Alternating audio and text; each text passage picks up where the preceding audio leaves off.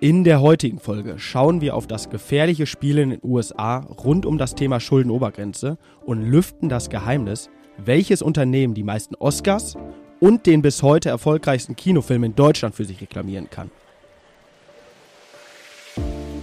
Märkte kompakt. Vermögen, regional, Vertrauen. Der VR Private Banking Podcast Ihrer VR Bank Westmünsterland.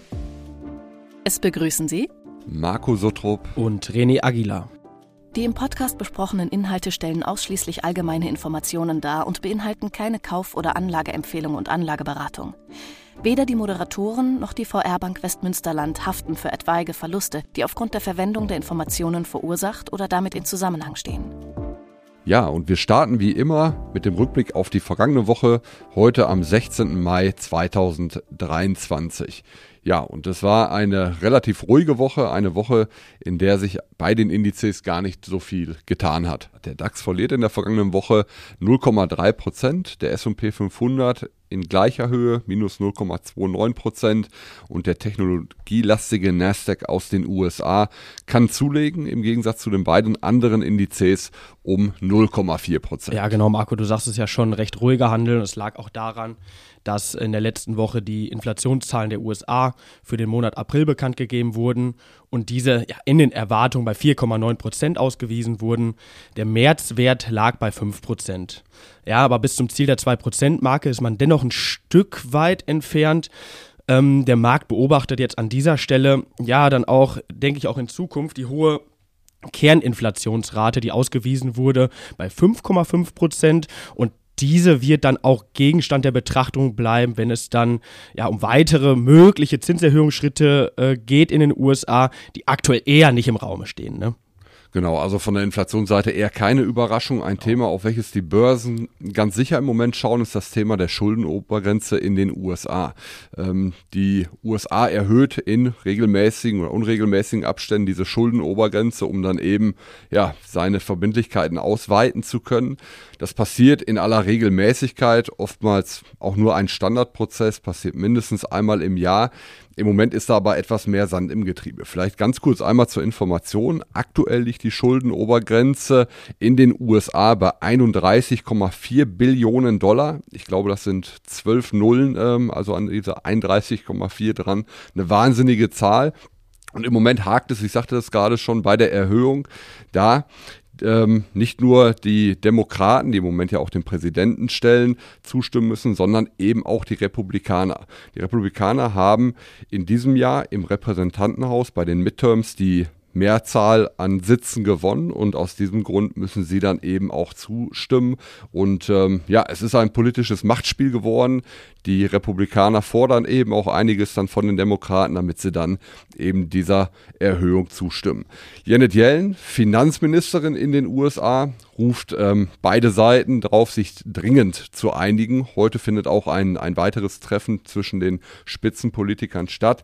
Sie sagt, dass ein Zahlungsausfall sonst katastrophale Folgen für die Weltwirtschaft hätte. Also sicherlich ein Thema, welches auch aktuell bleiben wird in den nächsten Tagen und Wochen. Wir werden ganz sicher sicher dann auch weiter darauf eingehen.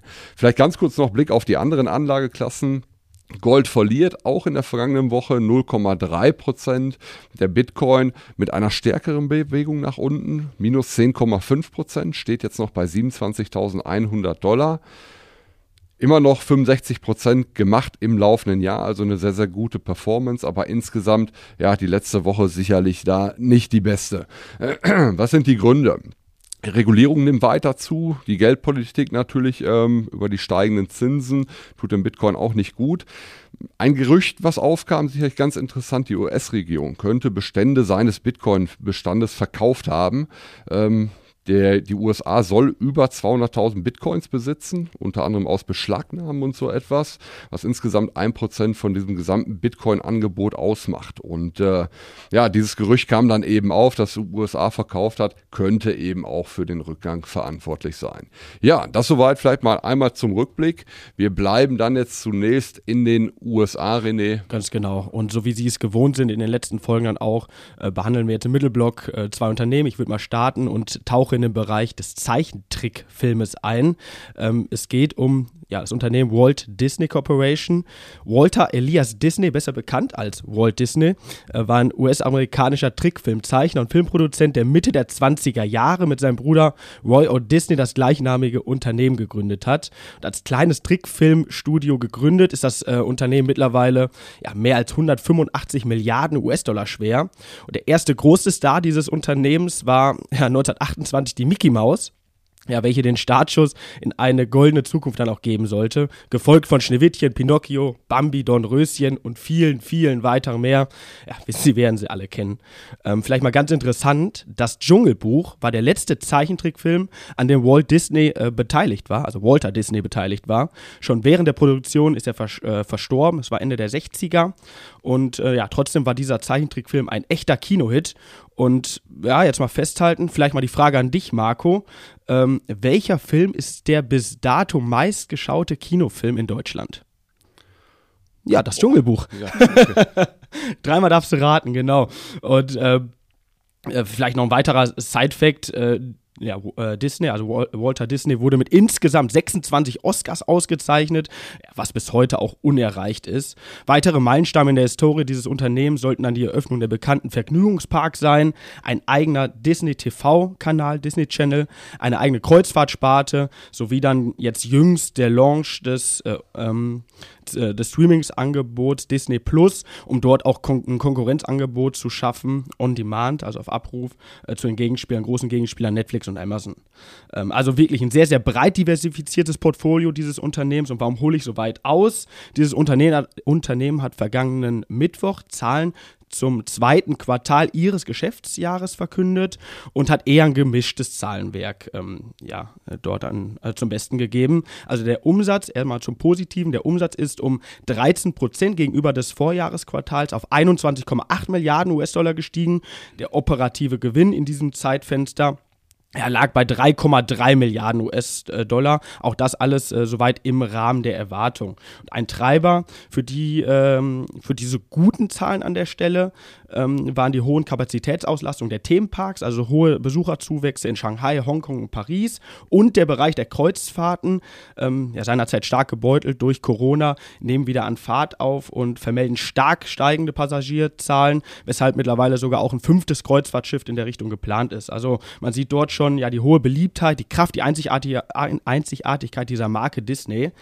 Aber jetzt eher mal zu den negativen Treibern ähm, wo sich der Markt dann, äh, jetzt mal vorweggenommen, dann auch darauf fokussiert hat. Also das mit viel Wachstumsfantasie belegte Streaming-Angebot Disney Plus hat eher ja, schlechte Zahlen dann äh, zum Besten gegeben. Ähm, die Abonnentenzahlen sind ähm, um 2% gefallen auf 158 Millionen Kundenkonten. Ähm, ja, der Markt hat eher eine leichte Steigerung erwartet. Und ein Hauptgrund äh, für ähm, für diesen leichten Rückgang war das Indien-Geschäft, da man in Indien eine verloren oder eine, eine, eine, Sportlizenz verloren hat für den Volkssport Cricket. Das hat sofort Auswirkungen dann auch gehabt. Und ähm, ja, Disney verzeichnet in diesem Bereich weiter einen operativen Verlust.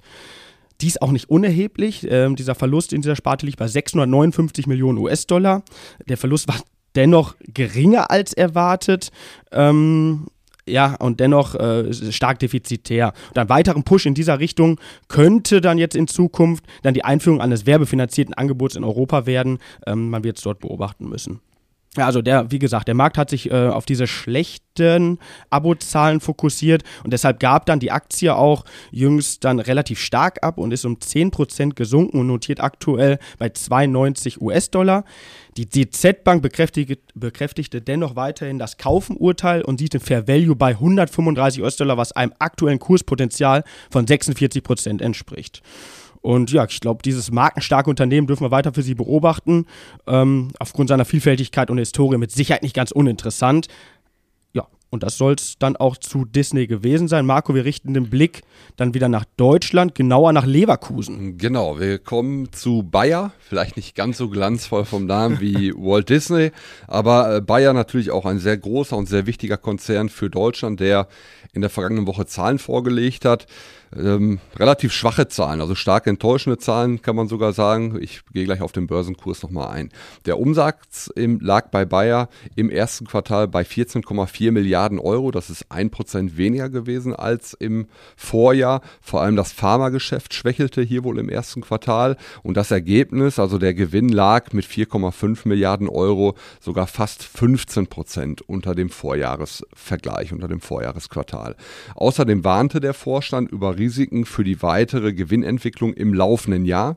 Der Hauptgrund ähm, ist hier genannt worden. Das ist die, oder der Glyphosatpreis, der im Moment schneller sinkt, als es noch vor einigen Wochen und Monaten prognostiziert wurde.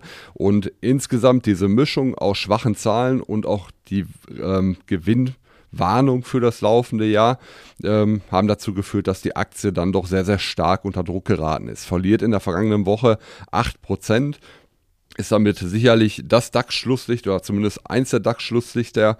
Im laufenden Jahr liegt die Performance mit 12,5 Prozent aber immer noch auf einem wirklich sehr, sehr ordentlichen Niveau. Der Fair Value der DZ Bank liegt im Moment bei 75 Euro.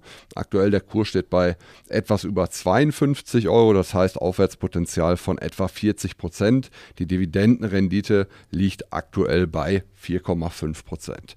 Nun richten wir den Blick in die Region genauer gesagt ins östliche Münsterland nach Sassenberg. Ich glaube, in Folge 4 oder 5 des, des, Podcasts hatte ich an dieser Stelle schon mal von Technotrans berichtet, ein Spezialist im Bereich Thermomanagement, unter anderem ja auch dort ausführlich berichtet über ähm, den Zukunftsweg ähm, Future Ready 2025. Vielleicht bei Interesse nochmal gerne rein, reinhören in die Folge. Ähm, Technotrans hat in der letzten Woche Zahlen präsentiert und dort ihren, ihren Wachstumspfad auch bestätigt. Im ersten Quartal 2023 wurde ein Konzernumsatz in Höhe von äh, 68,3 Millionen Euro erzielt und dies entspricht einem Zuwachs äh, von 20,6 Prozent gegenüber des Vorjahres. Das operative Konzernergebnis verbesserte, verbesserte sich ebenfalls deutlich und zwar um 13,7 Prozent auf 3,5 Millionen Euro und zusätzlich wurde die Dividende ja sehr, sehr stark erhöht um 26 Prozent auf 64 Cent je Aktie. Und ich glaube, Marco, auch wieder ein weiterer Beleg dafür, wie stark unsere Region hier im Münsterland ist. Absolut. Und ähm, ja, dann sind wir mit der Folge soweit auch schon durch. Wir kommen noch kurz zum Ausblick. Es wird jetzt insgesamt, was die volkswirtschaftlichen Termine angeht, etwas ruhiger.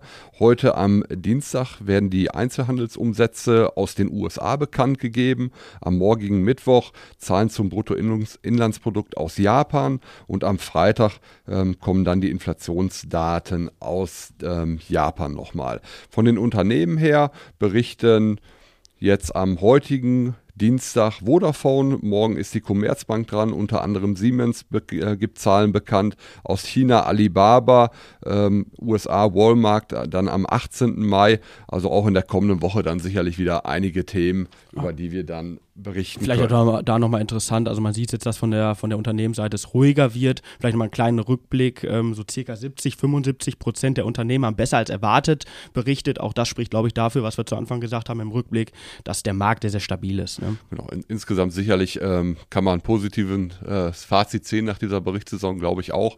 Und ähm, genau, wir gehen dann in der nächsten Woche wieder darauf ein. Wir hoffen, Ihnen hat es gefallen. Wenn es so ist, dann ja, geben Sie uns gerne Feedback unter podcast.vr Private Banking. Ähm, empfehlen Sie uns weiter oder abonnieren Sie uns. Vielen Dank fürs Zuhören. Vielen Dank fürs Zuhören. Schöne Woche. Ciao.